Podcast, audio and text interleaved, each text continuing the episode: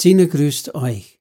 Zuallererst ein frohes neues Jahr 2023 wünscht Sina allen Trampolininteressierten und Infizierten, die Sina nicht nur zahlreich, sondern auch weltweit gefolgt haben. Sina, hier ein kurzer Rückblick. Am 30. November 2020 fing Sina mit einer Vorankündigung an. Zur Erinnerung, Sina ist ein Akronom, sprich ein Titel wird auf seine Anfangsbuchstaben heruntergekürzt und so entsteht ein neues Wort. Sina steht für Dabei sein ist nicht alles. Die neue Trampolinseite beschäftigt sich mit der Verbreitung von Informationen zur Bewusstseinsbildung und Weiterbildung im Punkto Leistungssport Trampolintonnen. So hofft die Seite sine.de mehr Verständnis auf breiter Basis für das Offensichtliche zu gewinnen, dass dringende Korrekturen wieder aufgegriffen, eingeleitet und umgesetzt werden. Seit der Vorankündigung sind mit diesem Podcast und Blog 41 Blogs und 31 Podcasts erschienen. Die Frage ist, was ist aus Zinas erhofften Wünschen nach einer Verbreitung von Informationen zur Bewusstseinsbildung und Weiterbildung im Punkto Leistungssport im Trampolinturnen geworden? Fanden vor oder nach der gescheiterten Olympia-Qualifikation irgendwelche Kursänderungen oder notwendigen Korrekturen statt? Was wird im DTB-Fachgebiet Trampolintonnen, wenn überhaupt, aufgegriffen, eingeleitet und umgesetzt? Gibt es mehr Verständnis auf breiter Basis für das Offensichtliche? Die Antworten zu all diese Fragen sind in den oben genannten 41 Blogs und 31 Podcasts zu lesen und hören. Die Antwort fällt alles andere als schmeichelhaft aus. Der heutige Podcast und Blog beschäftigt sich mit der Vergangenheit. Sine geht auf Reisen und zwar zurück ins Jahr 2019 zum Februar 2019, um genau zu sein.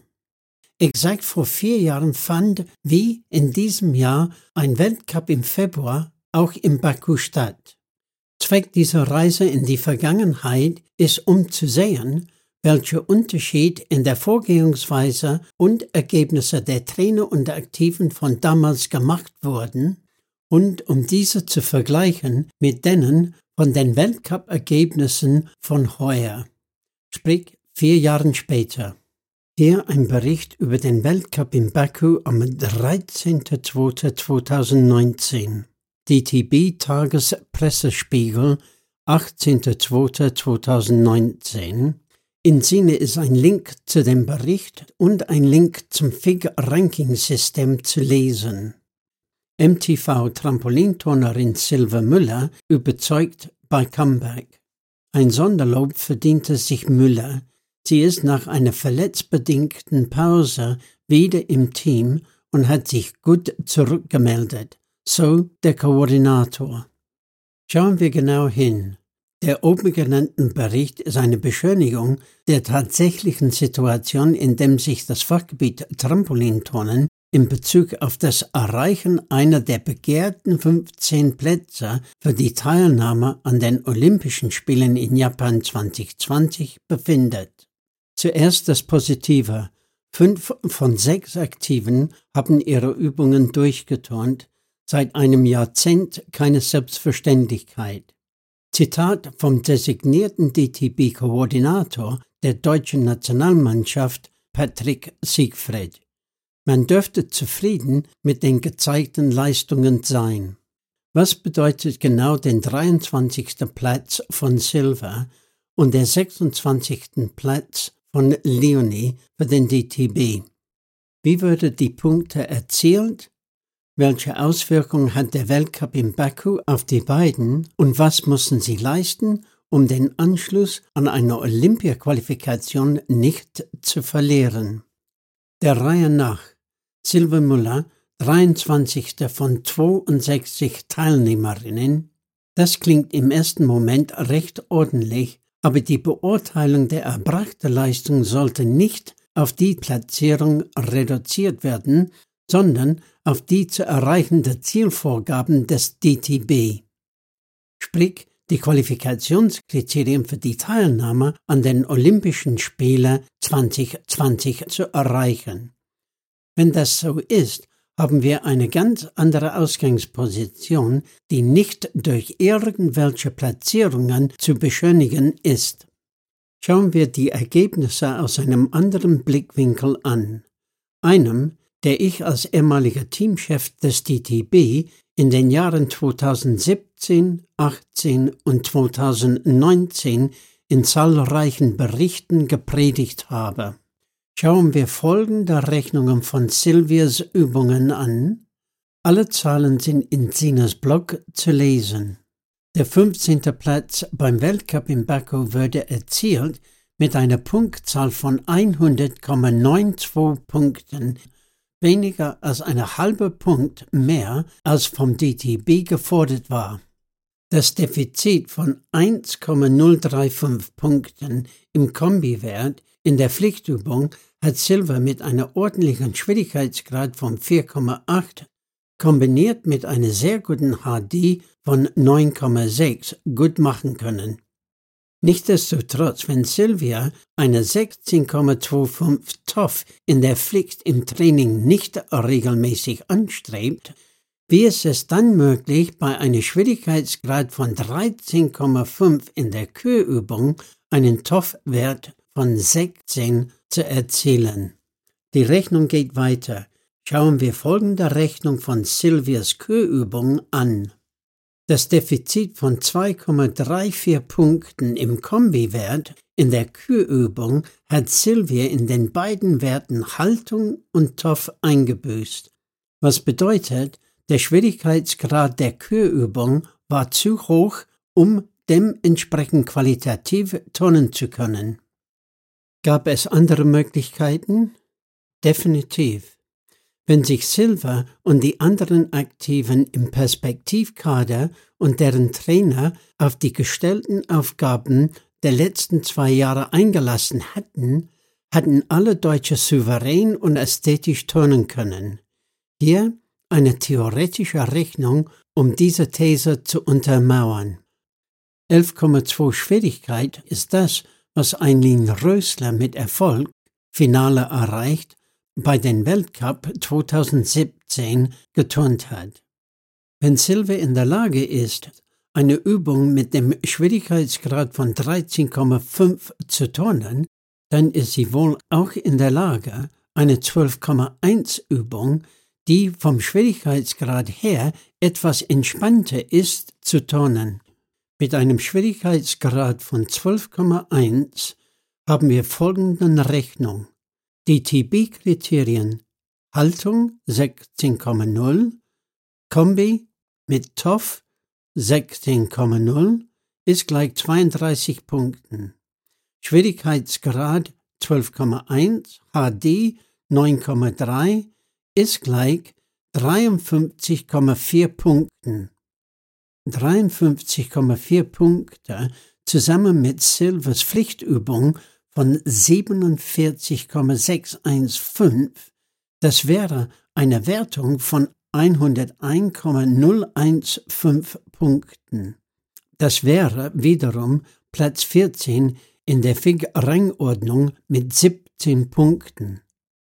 Das sind neun Punkte mehr und doppelt so viele wie Sylvia beim Weltcup in Baku erzielt hat. Wenn Deutschland international Erfolge feiern will, müssen wir klüger trainieren als die Konkurrenz. Das erfordert die Verfolgung einer durchdachten, durchgerechneten Strategie, die verlangt das rechtzeitige Erreichen von Zwischenzielen auf dem Weg zu den Olympischen Spielen 2020. Mit der Ernennung eines Koordinators, der die Geschichte der deutschen Nationalmannschaft lenkt und leitet, haben wir folgende Situation. Die Anforderungen der Qualifikationskriterien der letzten zwei Jahre werden gelockert mit dem Zweck, alle an Bord zu holen. So wird die peinliche Tatsache, dass über einen Zeitraum von zwei Jahren nur ein einziger DTB-Athlet in der Lage war, die Qualifikationskriterien für die Teilnahme an einer Weltmeisterschaft schaffen zu können, vertuscht. Genau nach dem Geschmack der Trainer, Aktiven, die Bundesstützpunkt Standortmanager und des DTBs Sportdirektors. Wie oft haben sich Leonie und Michael Kuhn über meine Qualifikationskriterien bezüglich der TOF und Haltung als nicht machbar negativ geäußert. Schauen wir die Ergebnisse der WM 2018 an.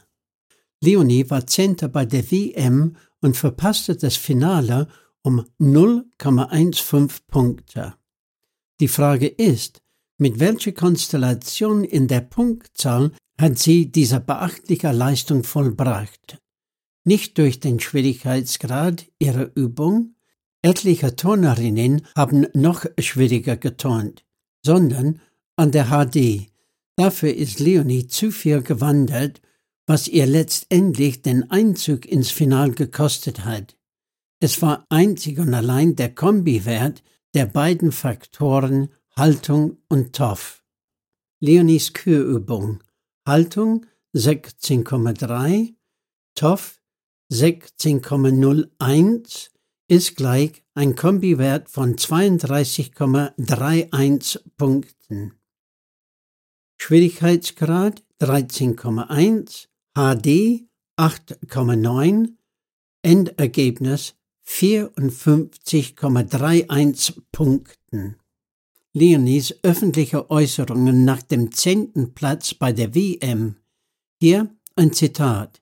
Leonie, Punkt, Punkt, Punkt, die Freude überwiegt, erklärte DTB-Turnerin, vor allem mit der Haltung und der Höhe bei ihren Sprüngen seien sie sehr zufrieden gewesen. So kann es weitergehen. Ende des Zitats. Diese Vorgehensweise predigte ich in Schriften, Berichten, Analysen und Gesprächen seit über zwei Jahren, und keiner wollte etwas davon wissen, weil dies eine konsequente und vor allem disziplinierte Vorgehensweise bedeutet hatte. Sprich, alle mussten aus ihrer Komfortzone raus um qualitativ Arbeit leisten zu können. Nach wie vor, die Bereitschaft, dies zu tun, ist nicht vorhanden. Schauen wir die Ergebnisse von Leonie bei den Weltcup im Baku 2019 an und vergleichen dies mit Leonies oben genannten Ergebnisse der Weltmeisterschaften 2018. Wie geschrieben, meine Strategien fanden bedauerlicherweise wenig Beachtung unter den sogenannten Profitrainern und deren Aktiven. Nochmal, mit der Ernennung eines Koordinators für die Betreuung der Nationalmannschaft sind Entscheidungen getroffen worden, bei dem der vor zwei Jahren eingeleitete 180 Grad Turnaround, ein weiterer Turnaround in Gang gesetzt wurde, und zwar um weitere 180 Grad, sprich insgesamt 360 Grad. Das Fachgebiet ist wieder an dem Punkt angelangt wie vor meiner Anstellung.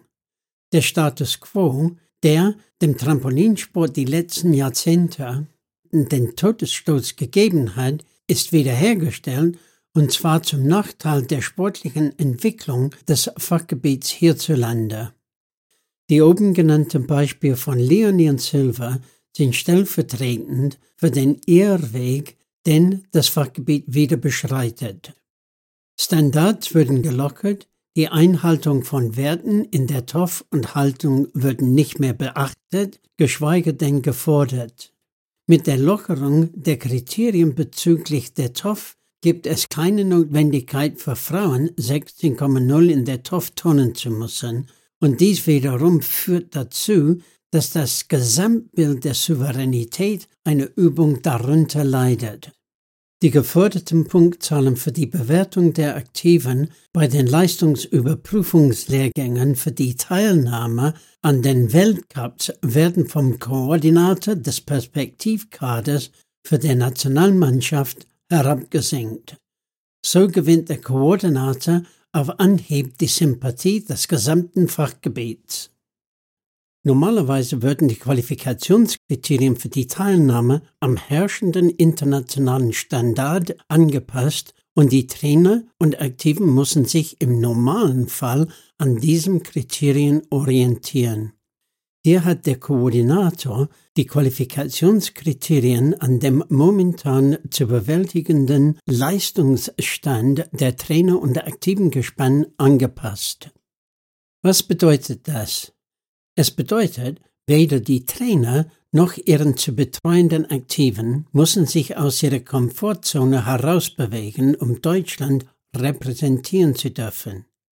Im Gegenteil, alle tun das, was sie individuell für richtig halten, ohne irgendeinem Konzept dahinter und werden für diese Irrwege obendrauf mit internationalen Einsätzen auf Kosten der Steuerzahler belohnt.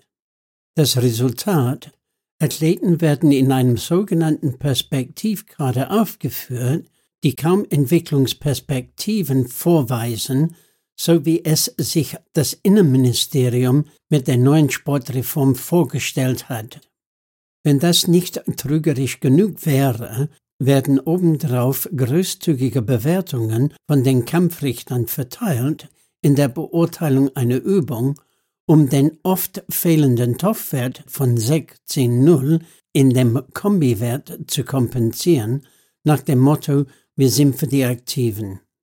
So unterstützen die Kampfrichter die oben genannten Entwicklung, indem sie den Athleten falsche Signale senden bezüglich ihres realen Leistungsstandes verglichen mit der internationalen Konkurrenz. Ein gewaltiger Irrtum, Dafür gibt es Analysen, die diesen Zustand eindeutig bestätigen. So erreichen die Trainer bzw. deren Aktiven ihre zum Teil Schein-Bundeskaderplätze. Die Bundesleistungszentren behalten ihre Status als solcher, die Standortmanager sind glücklich, so werden alle Wünsche befriedigt. Was auf der Strecke bleibt, ist die Leistung, und Deutschland bleibt ein Land, das auf internationaler Bühne das Nachsehen hat. Für die motiviert Denkenden unter den Trainer, die auch eine fundierte Strategie verfolgen, eröffnet sich in Deutschland ungeahnte Chancen. Hier ein weiteres Beispiel, welcher eindrucksvoll den Weg, den ich gehen wollte, untermauert. Die Kriterien für meine strategische Vorgehensweise für das Fachgebiet machte ich publik am 9.2.2017 und zwar vor meiner Anstellung als Teamchef.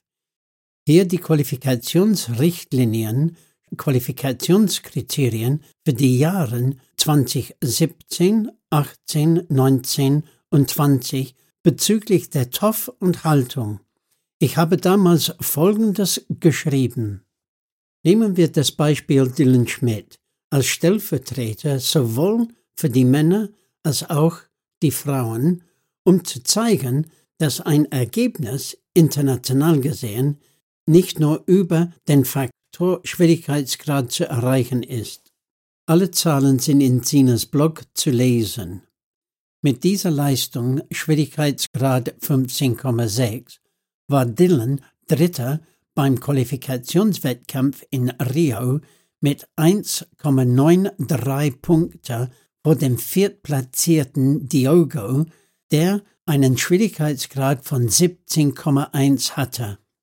So wollen auch wir uns auf dem Weg für die Olympischen Spiele qualifizieren, sprich über die Höhe der TOF und die Qualität einer Übung.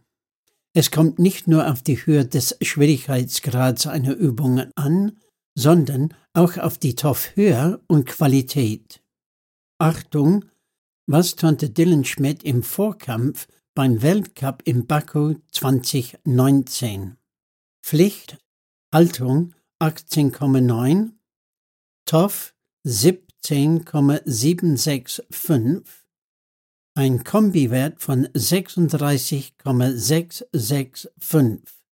Schwierigkeit 5,6. HD 9,5. Ergebnis 51,765. Dylan in der Kürübung Haltung 18,0, TOF 17,165 ist gleich 35,165. Schwierigkeitsgrad 15,6, HD 9,6, Ergebnis 60,365. Insgesamt 112,13 Punkten. Dylan ist in der Lage, 17,0 plus an Schwierigkeiten zu turnen, zieht es aber vor, einem 15,6 Schwierigkeitsgrad zu turnen, in einer Qualität und Höhe, die den Kampfrichtern Sicherheit und Schönheit vermittelt, und er würde dafür reichlich belohnt. Dylan wird sich mit dieser sicheren Übung unabhängig von den Ergebnissen der Weltmeisterschaften 2019 zu 100 Prozent für die Olympiade 2020 vorzeitig qualifizieren. Fabian Vogel, 8 von 60 Punkten, die zu vergeben sind. Im Blog ist zu sehen, dass die Haltung und die TOF mit dem Schwierigkeitsgrad von 16,5 trotz guter HD instabil war und es gab ein Defizit beim Kombiwert TOF und Haltung von 2,065 Punkten gegenüber den früheren Qualifikationskriterien des ehemaligen Teamchefs. Ein weiteres Zeugnis für die fehlende Souveränität in die Ausführung. Nochmal, Fabian hat neun Zentelpunkte mehr an Schwierigkeiten in der Kühlübung als Dylan Schmidt, liegt aber allein in der Kühlübung im Endergebnis 3,43 Punkte hinter Dylan. Diesen Weg haben die Trainer und Aktiven bestritten über ein Jahrzehnt, ohne Erfolg. Nach dem Prinzip, es wird schon klappen, hoffentlich turnen die anderen nicht durch, und Hoch lebe der Lucky Punch. Lars Fritscher, vier von 60 Punkten, die zu vergeben sind. Matthias Pfleiderer, drei von 60 Punkten, die zu vergeben sind. Kirill Son, null Punkte von 60, die zu vergeben sind. Schauen wir die Ergebnisse von Baku nochmal an. Ein Zitat vom designierten Koordinator der Nationalmannschaft. Es war der erste Wettkampf im Jahr und noch nicht der Saisonhöhepunkt, betonte Siegfried. Zudem gab es für die ersten 30 erstmals Punkte für die Olympia-Qualifikation für die Spiele in Tokio 2020. Das haben fünf unserer sechs Staaten geschafft. Ende des Zitats. Ich behaupte, dass dies der wichtigste Weltcup des Jahres war, aus folgenden Gründen. Ein Startplatz ist dem Gastgeberland Japan vorbehalten. Silva und Fabian haben von möglich 60 Punkten jeweils 8 Punkte im FIG-Qualifikationsranking für die Teilnahme an den Olympischen Spielen 2020 bekommen. Die anderen deutschen Athleten stehen noch schlechter da. Um die Teilnahme bei der Olympiade durch die Weltcups zu sichern, müssen unsere Athleten durchschnittlich pro Weltcup 16 Punkte ergattern, sprich den 15. Platz erturnen. Die beiden brauchen 32 Punkte, um ihr Soll bei zwei Weltcups durchschnittlich erfüllen zu können. Sprich, die beiden brauchen beim Weltcup in Minsk mindestens 24 Punkte. Das entspricht dem achten Platz, um die dazugehörigen 25 Punkte zu bekommen. Dies scheint momentan, diplomatisch ausgedrückt, nicht sehr wahrscheinlich. Das Tragische daran ist, unsere Aktiven sind in der Tat besser, als sie und ihre Betreuer glauben. Der Weltcup in Baku muss verdaut und vergessen werden und ein neuer Angriff auf dem 15. Platz gestartet werden. Wenn dieses Ziel nicht erreicht wird, dann stehen unsere Athleten nach 33 Prozent der zur Verfügung stehenden Wettkämpfer mit leeren Händen da, ohne etwas erreicht zu haben. Ergo, sie müssen sich bei allen weiteren Weltcups unter den Top 15 landen, um sich aus eigener Kraft qualifizieren zu können. Diese Rechnung gilt für alle unsere Aktiven. Geschrieben mit bestem Wissen und Gewissen und im Sinne der Sache. Mit sportlichen Grüßen, David Pittaway.